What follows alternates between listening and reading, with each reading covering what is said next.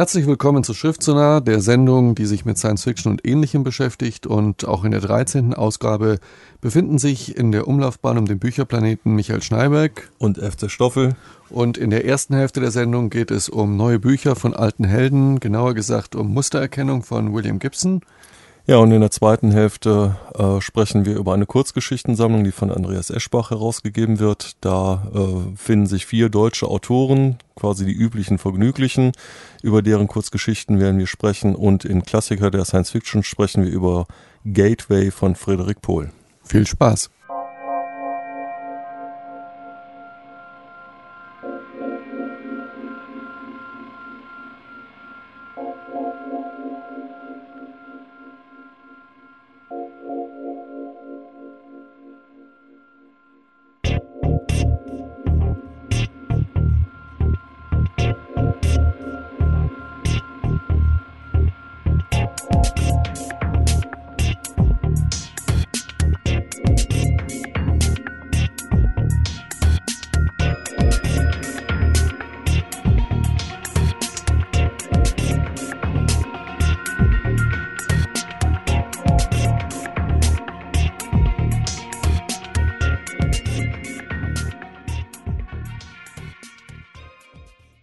William Gibson ist ein äh, Science-Fiction-Schriftsteller, der in den 80er Jahren alle Fans ziemlich bewegt hat mit seiner Neuromancer-Trilogie, die auch damals weit über das Genre hinaus bekannt wurde, hat den, das Wort Cyberspace geprägt. Und ähm, ja, seitdem habe ich ein bisschen den Kontakt verloren zu William Gibson und jetzt haben wir uns äh, seinen neuen Roman Mustererkennung, Pattern Recognition, durchgelesen, um mal wieder über diesen äh, doch nach wie vor sehr rührigen Autor zu reden. Stoffel, worum geht's in dem Buch? William Gibson, der Held unserer Jugend, nicht nur die Science Fiction geprägt, auch meine Hirnmuster, muss ich sagen. Zwischendurch habe ich mal Sachen von ihm gelesen, die fand ich nicht so toll. Und ähm, ja, jetzt also Mustererkennung. Ist eigentlich kein Science Fiction, kommt aber ein bisschen Science Fiction-mäßig daher. Hauptperson ist äh, Casey Pollard. Sie äh, arbeitet im weitesten Sinne in der Werbebranche und sie verfügt eine äh, sehr bizarre Fähigkeit. Äh, sie hat zum einen eine Markenallergie, das heißt, sie ist hochgradig allergisch, reagiert geradezu panisch auf äh, ekelhafteste Marken und Designprodukte. Auf der anderen Seite ist sie in der Lage, Trends aufzuspüren. Äh, sie ist in der Lage, Muster im urbanen Leben zu erkennen und vorherzusagen, wohin sich die Mode oder gewisse Trends entwickeln. Sie ist ein ganz großer Fan von sogenannten Clips. Das sind einzelne ganz kurze Filmsequenzen, die irgendwo im Internet auftauchen, von verschiedenen Gruppen gesichtet werden, gesammelt werden und äh, in verschiedenen Newsforen diskutiert werden. Man geht davon aus, dass das, äh, dass diese Clips von einer Person oder einer Gruppe hergestellt werden und damit ein großes Ganzes verfolgt wird was dieses große Ganze ist. Ja, da ja, man, ein bisschen auseinander. Ja, man muss dazu sagen, diese Clips halt, ähm, die kommen alle aus derselben Quelle und diese Quelle ist unbekannt. Genau, und das ist natürlich ein großes Rätsel und diese Clips sind von einer großen Intensivität. Wer sie ansieht und äh, nicht halbwegs äh, verstumpft ist in seinen Emotionen, ist äh, auf seltsame Art und Weise angerührt von diesen Clips. Casey Pollard, äh, auf der einen Seite totaler Fan dieser Clips, auf der anderen Seite natürlich ähm, in der Werbebranche tätig und muss sich da auch mit äh, alltäglichen, für den Leser nicht ganz alltäglichen Probleme der Werbeindustrie rumschlagen. Sie gerät da in diverse Intrigen äh, und sie hat einen sehr interessanten Job, der es nötig macht, dass sie auch äh, die ganze Zeit durch die Welt fliegt und eigentlich ständig vom Jetlag verfolgt ist. Ihr derzeitiger Job ist nämlich äh, bei neuen Logos von Firmen einfach nur zu sagen, ja, das funktioniert oder nein, das funktioniert nicht. Sie braucht es nicht begründen, weil ihr intuitives Gespür, sie könnte es auch nicht begründen, ihr intuitives Gespür ist ausgeprägt genug, dass man sich auf diese Aussage verlassen kann. Ja, man könnte sagen, sie hat so eine Art äh, Kulturradar in sich. Genau, genau. Wir können uns jetzt mal einen Ausschnitt anhören, der Einstieg dieses Buches. Ähm, sie ist aus, sie kommt aus New York, sie ist Amerikanerin und äh, am Anfang des Buches ist sie in London wo sie bei der Agentur Blue Ant einen dieser Aufträge ausführen soll. Fünf Stunden Zeitunterschied zwischen New York und London. Casey Pollard erwacht in Camden Town, belauert von den schaurigen, endlos kreisenden Wölfen der Dysrhythmie. Es ist die matte, gespenstische Unstunde. Limbische Impulse schwappen durch die graue Substanz. Erratische Regungen des Stammhirns funken inadäquates Reptilienverlangen nach Sex, Nahrung, Betäubung obwohl im Augenblick nichts davon real verfügbar ist. Nicht mal Nahrung, denn Damiens neue Küche enthält so wenig Essbares wie die Ausstellungsstücke ihres Designers in der Camden High Street. Sehr hübsch, die Oberschränke kanariengelb beschichtet, die Unterschränke ungebeiztes, klarlackversiegeltes Apfelbaumfurnier. Blitzsauber und so gut wie leer, bis auf eine Packung mit zwei trockenen Vetabix-Pellets und ein paar losen Beuteln Kräutertee. Gehende Leere im Kühlschrank, made in Germany, der noch so neu ist, dass es darin nur nach Kälte und langkettigen Polymeren riecht. Jetzt, da sie das weiße Rauschen Londons hört, ist ihr klar, dass Damiens Jetlag-Theorie stimmt. Dass ihre Seele meilenweit hinterherhängt, erst langsam eingeholt wird an einer geisterhaften Nabelschnur in der längst verschwundenen Wirbelspur ihres Flugzeugs hoch über dem Atlantik. Seelen können sich nicht so schnell fortbewegen, also bleiben sie zurück und man muss auf sie warten wie auf verloren gegangenes Gepäck.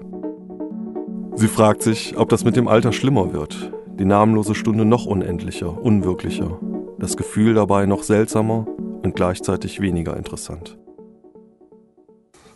Soweit der Ausschnitt aus Mustererkennung, dem neuen Buch von William Gibson. Und die Hauptperson Casey Pollard, ich habe es eben schon erwähnt, ähm, ist, taucht in diesem Buch in zwei Funktionen auf. Einerseits als totaler Fan dieser geheimnisvollen Videoclips, die im Internet auftauchen. Andererseits ist sie angestellt bei einer ähm, Marketingagentur namens Blue Ant, wo sie neueste Trends äh, erforschen soll.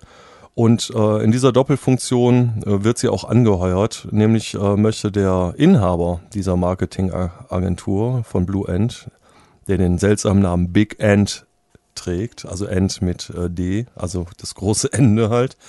Äh, er heuert sie an, diesen Clips auf die Schliche zu kommen, weil er ist der Meinung, dass das eine fantastische Guerilla-Marketing-Aktion ist.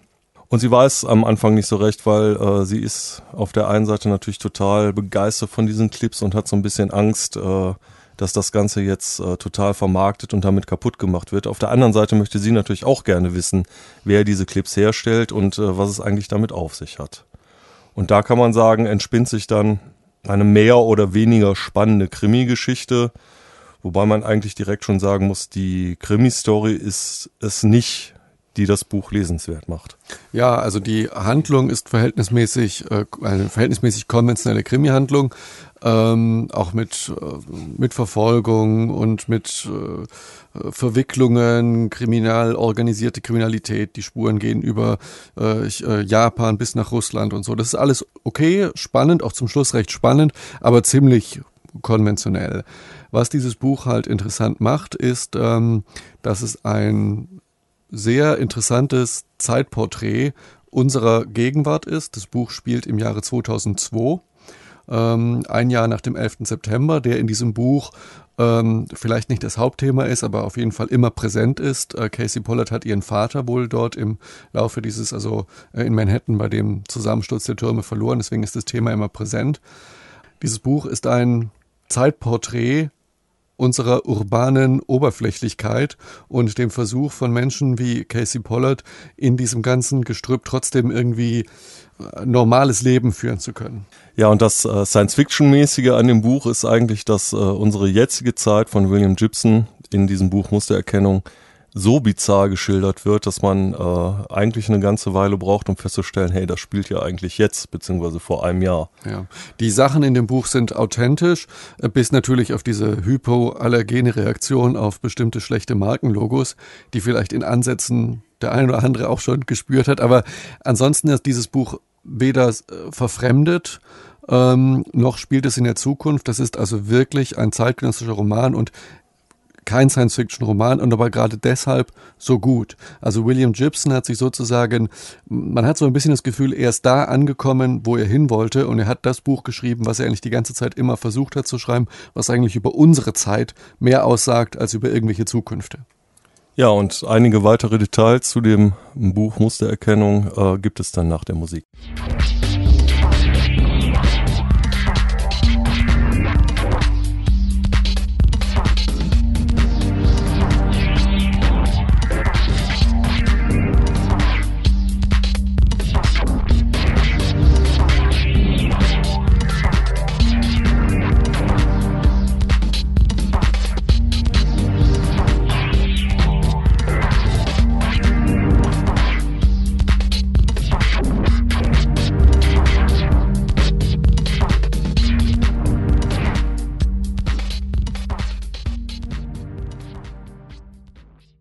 Wir sprechen immer noch über Mustererkennung, das neue Buch von William Gibson und ähm, wir haben es eben schon mal angedeutet und um es nochmal ganz deutlich zu sagen, Michael und ich sind eigentlich der Meinung, dass es äh, nicht die Handlung ist, die das Buch lesenswert macht.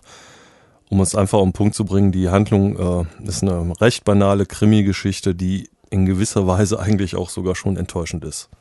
Ja, was das Buch allerdings sehr lesenswert macht, ist, dass es eine ähm, auf sprachlich tollem Niveau sehr präzise, ironisch distanzierte ähm, Beschreibung und Analyse unserer durch Konsum, Marketing und Kapitalismus geprägten Welt ist, äh, in einer Art und Weise, die sehr durchdacht und ja reif, äh, möchte man fast sagen, äh, daherkommt. Das, äh, das sind sehr viele Gedanken in diesem Buch, die einem auch weitertragen, also die man sich merken will, weil er ja einfach schöne Gedanken äußert zu unserer Welt. Ja, man könnte auch sagen, der William Gibson hat es wirklich drauf, äh, Hammersätze mal eben locker aus der Hüfte abzuballern, ja. die einen umhauen. Also ja, das ist wahr.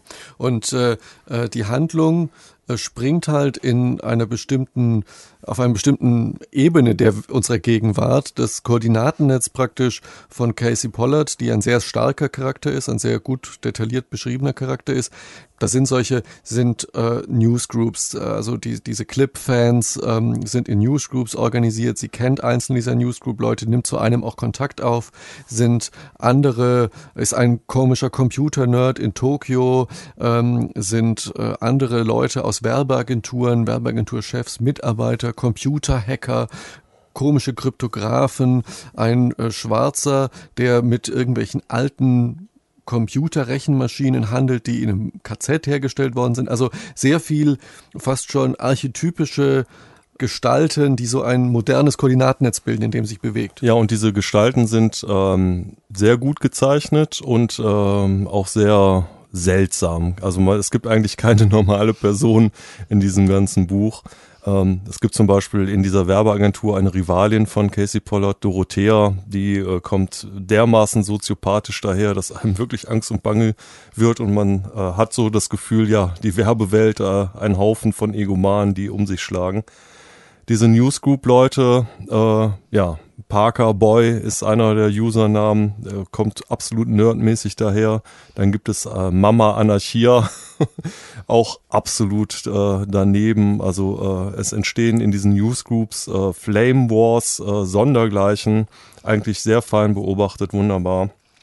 Und es gibt äh, äh, einen Bekannten von Casey Pollard, das ist eigentlich eine Nebenhandlung, die aber auch sehr interessant ist. Der dreht in Russland einen Dokumentarfilm über Ausgrabungen äh, in, den, äh, in der Umgebung von Stalingrad, wo Jugendliche äh, irgendwie Freude darin haben, da die Knochen, übereinander geschichteten Knochen von Deutschen. So eine Art Reha-Projekt für schwer sozialisierbare Jugendliche, die archäologische, aus archäologischen Gründen Schützengräben ausgraben und Knochen sammeln. Das ist ja. sehr bizarr. Ja, wie gesagt, dieses Setting macht das Buch lesenswert und ganz besonders toll ist natürlich äh, Casey Pollard, die Hauptfigur, eine äh, Frau mit einer extremen Markenallergie. Sie hat einen äh, komplett eigenen Stil, sich anzukleiden, indem sie wirklich äh, von ihrer Kleidung die, die Marken abschneidet und auch sonst versucht, möglichst äh, die graue Maus zu sein, was natürlich auf ihre Art schon wieder eine äh, in, enormes Anti-Mode-Statement ist, sodass das auch schon wieder hip ist. Und äh, Casey Pollard hat eine mh, mm, ganz starke Phobie vor einigen Marken. Und wir hören uns jetzt mal eine Szene an, wo sie in der Werbeagentur das neueste Logo abnehmen soll und einfach nur sagen soll, ja, das funktioniert oder nein, das geht nicht. Und äh, diese Dorothea, ihre Rivalin, da eine ganz fürchterliche Intrige spielt. Und ähm, ja, das hören wir uns an und dann dazu mehr. Dorothea setzt sich neben Stone Street zieht wieder eins dieser teuer aussehenden Kuverts heraus. Ich war bei Heinz im Studio, als er das hier gemacht hat. Es ist ein absolutes Privileg, ihm bei der Arbeit zuschauen zu dürfen. Zeigen Sie es mir. Natürlich. Dorothea lässt sich Zeit mit dem Öffnen des Umschlags. Sie greift hinein, zieht ein quadratisches Stück Zeichenkarton heraus, genauso groß wie das letzte. Darauf ist das Michelin-Männchen. In einer seiner frühen, Übelkeit erregenden, fiesen Erscheinungsformen. Nicht die holzige Kreuzung aus aufgepumpter Made und panzerloser Ninja-Turtle, sondern dieses bizarre, beleibte, zigarrenrauchende Altherrenwesen, das an eine Mumie mit Elefantitis erinnert. Bibendum, sagt Dorothea sanft. Das Restaurant? fragt Stone Street verdutzt. In der Fulham Road? Er sitzt neben Dorothea und kann nicht sehen, was auf dem Kartonquadrat ist. Casey ist kurz davor zu schreien. Oh, sagt Dorothea, wie dumm von mir. Ein anderes Projekt. Wie Bendum, denn Casey weiß, dass er so heißt, wandert in den Umschlag zurück. Dorothea zieht Heinzis revidierten Entwurf heraus, zeigt ihn Casey und dann fast beiläufig Stone Street. Das 60er-Jahre-Spermium, das Dorothea am Freitag präsentiert hat, ist zu einer Art in sich gekrümmten Kometen geworden.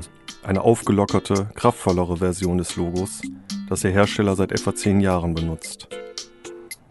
Casey versucht, den Mund aufzumachen, etwas zu sagen. Woher weiß Dorothea das? Woher? Das Schweigen zieht sich hin. Sie sieht, wie Stone Streets rote Brauen sich millimeterweise heben, stumm und in wachsendem Maße fragend. Sie erreichen einen Maximalpunkt. Und? Bibendum, so heißt er. Und so heißt auch ein Restaurant im neu ausgebauten Michelin-Gebäude, wo Casey natürlich noch nie war. Casey, ist Ihnen nicht gut? Ein Glas Wasser? Das erste Mal hat sie Bibendum in einer französischen Illustrierten gesehen. Da war sie sechs. Sie musste kotzen. Er hat eine Ente ins Gesicht gekriegt bei 250 Knoten. Was? Ein alarmierter Unterton in Stone Streets Stimme. Er macht Anstalten, sich zu erheben. Ist gut, Bernhard. Sie umklammert die Tischkante. Kein Wasser? Nein, ich meine, der Entwurf ist gut. Er funktioniert. Sie haben eben ausgesehen, als hätten Sie ein Gespenst gesehen. Dorothea grinst. Ich. Es war nur Heinzis Entwurf. Er hat so eine starke Wirkung. Sie bringt eine mechanische Grimasse zustande, sowas ähnliches wie ein Lächeln. Ach, das ist ja wundervoll. Ja, sagt Casey. Aber dann sind wir jetzt fertig, oder? Dorothea kann wieder nach Frankfurt zurückfliegen und ich nach New York. Sie steht auf, fühlt sich wackelig. Ich bräuchte bitte den Wagen. Sie will Dorothea nicht ansehen. Heute Morgen war der Jack-Move auf Dorotheas Seite. Dorothea hat gewonnen. Casey ist bis ins Mark erschüttert. Das Gefühl bei der Invasion der Asian Girls war nichts dagegen. Das hier ist viel schlimmer. Nur ganz wenige Menschen wissen um das Ausmaß ihrer schlimmsten Phobien. Und noch weniger kennen die spezifischen Auslöser. Ihre Eltern, einige Ärzte, diverse Therapeuten, ein paar sehr gute Freundinnen, nur drei ihrer Ex-Lover. Aber Dorothea weiß es. Ihre Beine fühlen sich hölzern an. Sie kommt irgendwie bis zur Tür. Wiedersehen, Bernhard. Wiedersehen, Dorothea. Stone Street guckt verdutzt. Dorothea strahlt. Soweit also der Ausschnitt aus Mustererkennung, das neue Buch von William Gibson und äh, Casey Pollard hat also eine geradezu äh, übermenschlich große Angst vor dem Michelin-Männchen äh, und andere Werbemarken und sie kann ihm nur begegnen, diese Angst, indem sie dieses Mantra, er hat eine Ente ins Gesicht gekriegt, vor sich her sagt. Solche Szenen gibt's öfter in dem Buch und das ist wirklich ähm, sehr unterhaltsam und gut. Ja, und ähm, ich will den Schluss von dem Buch nicht vorwegnehmen, weil es wird zum Schluss ziemlich spannend, aber ich möchte vorwegnehmen, dass der Schluss mir beziehungsweise die Auflösung sehr gut gefällt. Ähm, nachdem Casey Pollard ähm, quer durch den Globus reist ominöse, dubiose Connections knüpft, um an den Ursprung dieser Clips heranzukommen, gelingt es ihr schließlich, das Rätsel zu lösen und man erfährt als Leser, was für eine Quelle diese Clips haben. Und diese Auflösung, die finde ich sehr stark, weil sie ein poetisches Gegenstatement zu der oberflächlichen Marketingwelt sind, in dem das Buch spielt. Das bedeutet, ähm, es ist irgendwie so wie der so etwas wie der gute Kern in einer oberflächlichen, öden Welt. Und das finde ich ein sehr starkes Statement und auch ein, äh, eine tolle Entwicklung von William Gibson zu dem Zeitpunkt von Neuromancer fand er das noch cool, glaube ich, was er beschrieben hat. Und ja. diese Coolness hebelt er hier in diesem Buch aus. Das finde ich ganz toll. Also uns nochmal deutlich zu sagen, äh, Mustererkennung ist kein Cyberpunk. Äh, Leute, die Neuromancer geil finden, werden Mustererkennung nur dann gut finden, wenn sie ein bisschen über ihren Tellerrand weggucken können.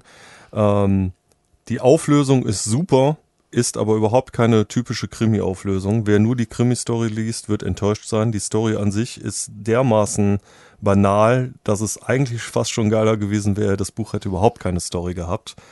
Nun denn, sei es drum. Ähm, ich würde sagen, das Buch ist empfehlenswert und lesenswert. Unter Umständen lohnt es sich vielleicht Geld zu sparen und auf die äh, Taschenbuchausgabe zu warten. Ja, also ein tolles Buch. Wir geben viele Punkte dafür und hoffen, dass es Leser findet.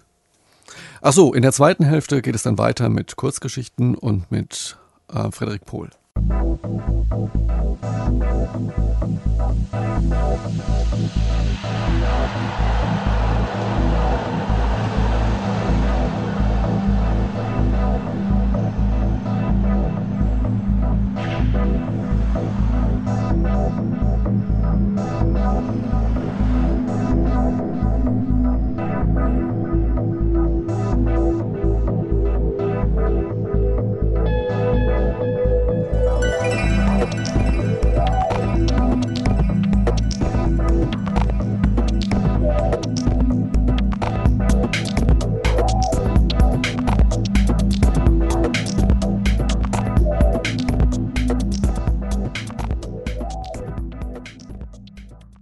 Ja, herzlich willkommen zur zweiten Hälfte von Schriftzunah, der Radiosendung über Science Fiction und ähnliches. Und ihr hört uns immer noch bei Radio Köln auf 107,1 und äh, im Internet unter www.schriftzunah.de.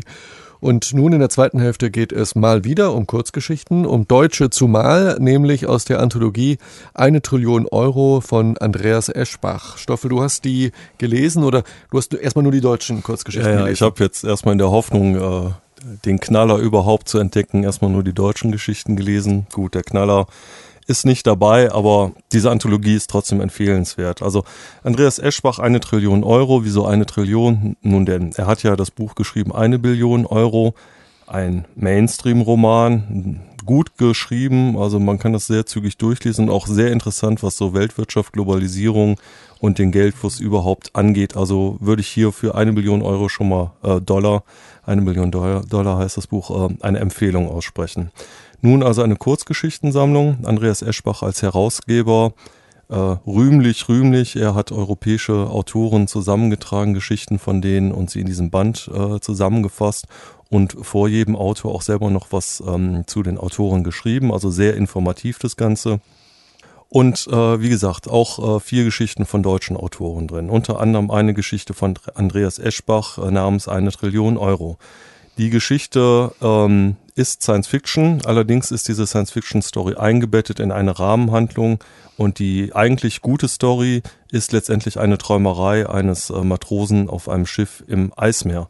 Da denke ich, schlägt so ein bisschen das von Andreas Eschbach durch, dass er versucht, irgendwie Science Fiction und Mainstream unter einen Hut zu bringen.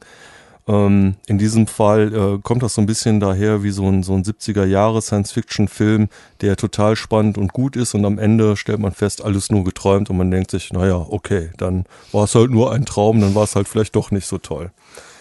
Ganz anders aber die Story von äh, Michael Marak, die Ausgesetzten, mit äh, einer wirklich geilen Idee und zwar, äh, die darf man verraten, die kommt ziemlich am Anfang vor. Die Idee ist die, dass äh, es ja so viel Weltraumschrott im, im Weltall gibt, dass das ähm, Raumreisen mit, mit dem Space Shuttle eigentlich überhaupt nicht mehr sicher ist. Und auf der anderen Seite gibt es ganz viele Weltraumtouristen, die da gerne hinwollen.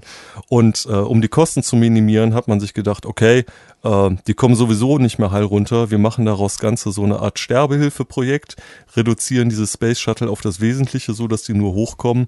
Und äh, die ganzen Todeswilligen werden dann äh, beim Wiedereintritt in der Atmosphäre verglühen. Das Ganze, das Charon-Projekt. Äh, der äh, Sharon ist ja der, der, der Fährmann auf dem äh, Styx. Genau. Und das ist eine wirklich originelle Idee äh, und äh, Michael Marak, mein Gott, er hat's halt einfach drauf und ähm, er hält auch nicht zurück mit bissigen Kommentaren und ich würde sagen, da hören wir uns mal gerade kurz einen an. Natürlich schoss nach der Gründung von Charon eine Fontäne der Empörung bis hinauf in die Stratosphäre. Überall bellten plötzlich Pavlovsche Hunde, die im Standby-Modus in ihren Wohnungen dahin vegetierten und sich zu empören begannen, sobald irgendwo auf der Welt die Glocke des Anrüchigen läutete. Obligatorische Schreier, die Zeit ihres Lebens nur darauf warteten, dass es etwas zu schreien gab, um ruckzuck mit einem mahnenden Transparent in den Händen im Namen der Menschenwürde auf den Straßen zu paradieren. Und Demonstrationen gegen das Charon-Projekt gab es wahrlich genug. In Paris, Peking, London, Moskau, New York und zahllosen anderen Großstädten waren so viele Menschen auf den Straßen, dass man befürchten musste, ihre Massen würden die Tunnel der U-Bahn-Netze zum Einsturz bringen. Ja, soweit zu Michael Marak in äh, gewohnter sprachlicher Brillanz. Und äh, ja, da sind ja, wie du schon gesagt hast, die üblichen Verdächtigen versammelt. Ähm, ja, da fehlt nur noch Markus Hammerschmidt und Wolfgang Jeschke. ja, wie es der Zufall will, beziehungsweise Andreas Eschbach, die beiden sind auch in der Anthologie eine Trillion Euro enthalten. Äh, Wolfgang Jeschke, ich muss äh, zu meinem Leidwesen gestehen, ich habe nichts von ihm gelesen bis jetzt. Und ähm, die Kurzgeschichte Das Geschmeide kommt ähm, solide daher, ist äh, eine Fantasy-Science-Fiction-Geschichte mit einem gewissen Clou, nicht äh, auf eine Knallerpointe hingeschrieben. Insofern ganz erfrischend, aber äh, auf eine Art auch ein bisschen altbacken.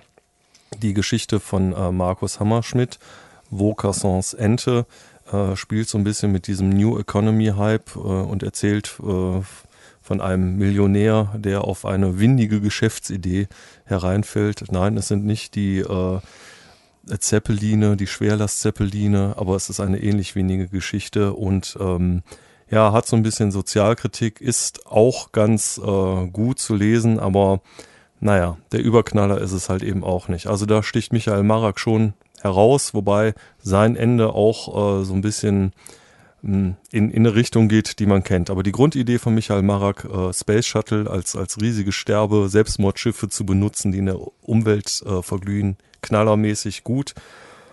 Damit wäre ich also die anderen Geschichten, auch europäische Science Fiction in dieser Anthologie, schon allein diese Sammlung, äh, muss man sagen, ist es wert, das, äh, diese Anthologie zu kaufen. Andreas Eschbach hoch verdient, dass er sowas äh, zusammengestellt hat. Auf der anderen Seite bleibt ein irgendwo dann doch so ein Nachgeschmack, äh, wo man sagen muss, okay, wo geht's hin mit der Deutsch, deutschen Science Fiction? Ich äh, weiß es nicht ich vermisse so ein bisschen irgendwie die Bereitschaft, äh, sich aus dem Fenster zu lehnen und äh, in Kauf zu nehmen, dass man dabei abstürzt. Also am ehesten bei Michael Marak, würde ja, ich sagen. Ähm, das, worüber wir uns so freuen, wenn es so ein Buch gibt, ist gleichzeitig auch das Problem. Äh, es gibt äh, zu wenig Anthologien, es gibt ein zu kleines Forum für Kurzgeschichten. Vielleicht sollten wir mal eine Sendung diesem Thema widmen. Man könnte dann auch auf äh, Magazine hinweisen. Es gibt zum Beispiel das Magazin Nova, was in letzter Zeit sehr verdient versucht, den deutschen Kurzgeschichtenmarkt Markt äh, auf die Sprünge zu helfen, was auch ein bisschen gelingt. Und Alien Contact, Online-Magazin, äh, wo auch zum Teil sehr gute Kurzgeschichten veröffentlicht werden.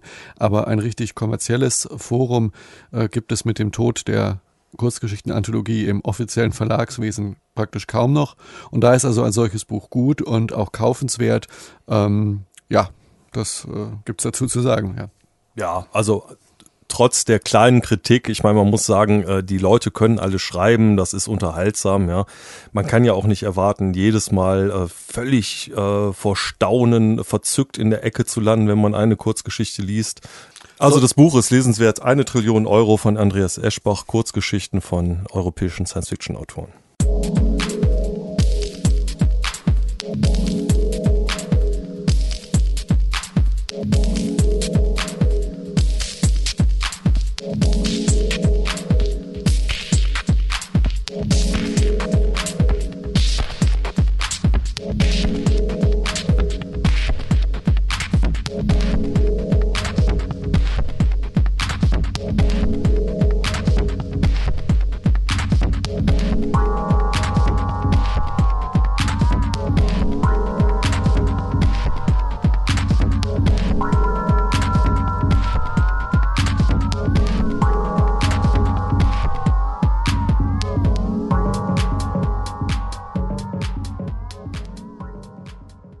Ja, und jetzt haben wir mal wieder einen äh, Klassiker der Science-Fiction-Literatur abgestaubt, beziehungsweise den Abstaubevorgang hat der Heine Verlag für uns übernommen äh, mit der Gateway-Trilogie von Frederick Pohl, ein äh, dreibändiges ähm, Werk aus den 70er Jahren. Und äh, ich muss sagen, ich habe das nicht gelesen, ich weiß überhaupt nicht, worum es geht, nur äh, die finden ist äh, die finden irgendeinen verlassenen Weltraumbahnhof oder sowas.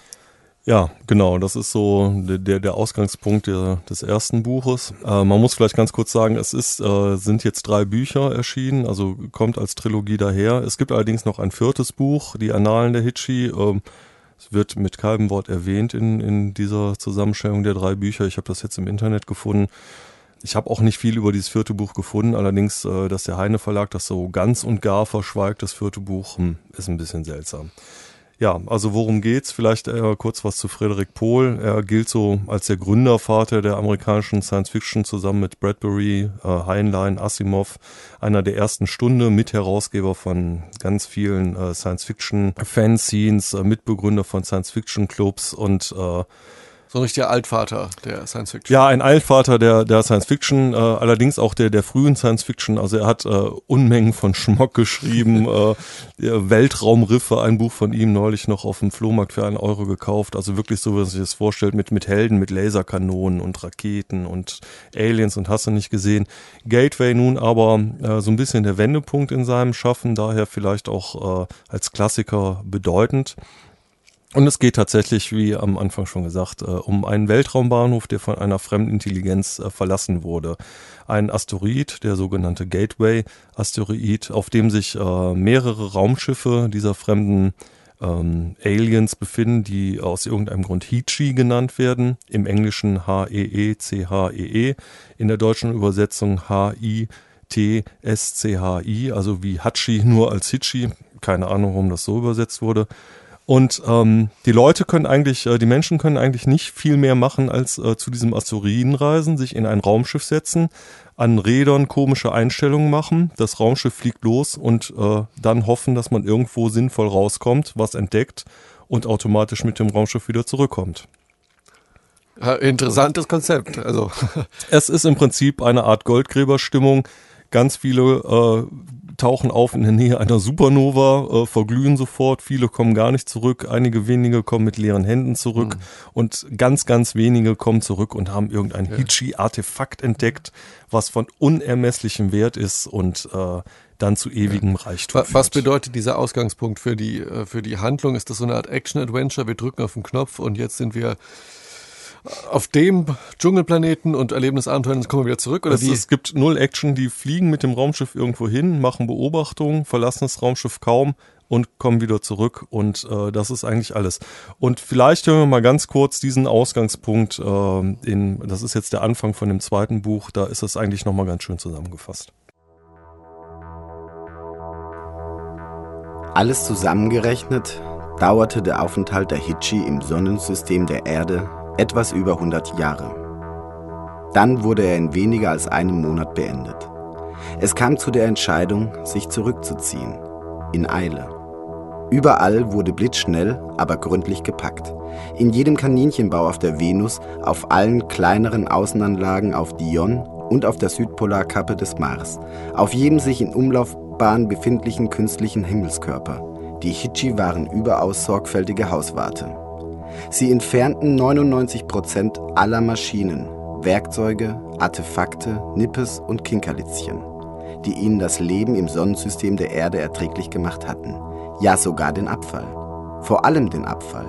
Nichts wurde zufällig zurückgelassen. Und auf der Oberfläche der Erde überhaupt nichts. Nicht einmal etwas, was bei den Hitchi einer Coca-Cola-Flasche oder einem gebrauchten Papiertaschentuch entsprochen hätte. Sie machten es für die aus einer Seitenlinie des Australopithecus sich entwickelnden Nachkommen nicht unmöglich, etwas über den Besuch der Hichi auf ihrem Gebiet zu erfahren. Das wenige, das die Hichi nicht mitnahmen oder zerstörten, diente einem bestimmten Zweck. Auf der Venus hinterließen sie nur die Grundtunnel und Fundamente und ein paar ohne besondere Sorgfalt ausgesuchte Artefakte. In den Außenstellen hinterließen sie nur eine minimale Anzahl von Signalpfosten und noch einen anderen Gegenstand. Die Funde im Sonnensystem blieben dort sehr lange Zeit, über 400.000 Jahre, während sich die Hichi im Kern der Galaxis versteckt hielten. Und inzwischen warteten die Funde. Schließlich entdeckten sie die Menschen. Die Menschen borgten sich die Hichi-Schiffe aus. Mit ihnen durchkreuzten sie die Galaxis die ersten Forscher hatten Angst. Es waren verzweifelte Geschöpfe, deren einzige Hoffnung, ihrem Unglück zu entkommen, darin bestand, ihre Leben bei einem Blindflug aufs Spiel zu setzen. Zu einem Bestimmungsort, der sie vielleicht reich machte, ihnen aber mit größerer Wahrscheinlichkeit den Tod bringen würde. Ja, man hört, die Hauptmotivation ist eine intergalaktische Schatzsuche und äh, vielleicht nicht das, was die Hichi eigentlich sich erhofft hatten. Ähm, hat das Buch eine übergeordnete durchgängige Handlung oder zerfällt es aufgrund von dieser Motivation in Einzelabenteuer? Nee, es hat schon eine übergehende Handlung, die sich eigentlich über diese drei Bücher dieser Gateway Romane von Frederick Pohl ähm, entfalten. Hauptperson ist Robinette Broadhead, ähm, der im ersten Buch mit einem ähm, Computerprogramm, das als sein Seelenklempner funktioniert, äh, eine Therapie macht, weil er seine Frau in einem schwarzen Loch zurücklassen musste und denkt, dass er sie umgebracht hat. De facto ist sie ja noch in dem schwarzen Loch und während für ihn die Jahre vergehen, vergehen für sie nur Sekunden. Darunter hat er schwer zu leiden. Und dieses psychologische Moment und dieses ambivalente Moment und dieses brutal satirische, dass die Menschen weniger forschen als mehr äh, auf äh, Kommerz und Profit aus sind, das ist so ein bisschen das, was als der Wendepunkt in der amerikanischen Science Fiction ähm, empfunden wird, wenn man äh, über diese Gateway-Bücher spricht. Ich habe es jetzt nicht so stark empfunden. Es gibt immer noch sehr viel Space Opera drin. Gerade äh, in dem zweiten Buch äh, wird, wird das Ganze immer mm, viel bunter. Im dritten Buch tauchen dann diese Aliens auf. Es ist aber trotzdem ganz interessant zu lesen, weil diese Bücher sind entstanden 76, 80 und 84 und die Annalen der Hitchi dann nochmal 86, was ich jetzt nicht gelesen habe.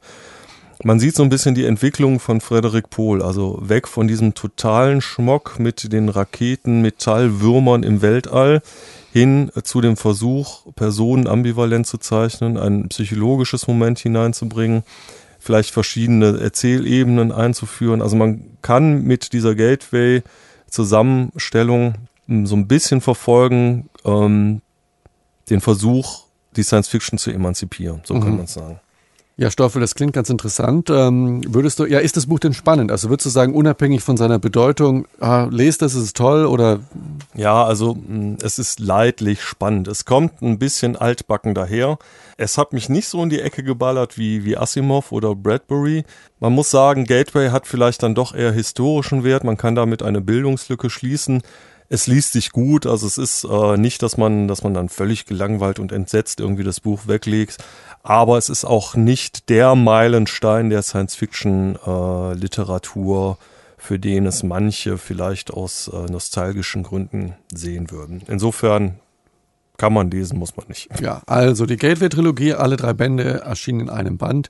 Und wie auch äh, bei jedes Mal zu allen Büchern gibt es im Internet auf unserer Internetseite zahlreiche Informationen, weiterführende Links, ISBN und was einen alles dazu interessieren könnte auf www.schriftsonar.de. Ja, und das letzte Wort hat Casey Pollard aus dem Buch Mustererkennung von William Gibson. Die Zukunft existiert und blickt auf uns zurück, versucht Sinn in das Stück Fiktion zu bringen, das wir dann sind. Und von dort aus gesehen hat das, was hinter uns liegt, keinerlei Ähnlichkeit mit dem, wovon wir glauben, dass es hinter uns liegt. Schönen guten Abend. Nee, nur guten Abend.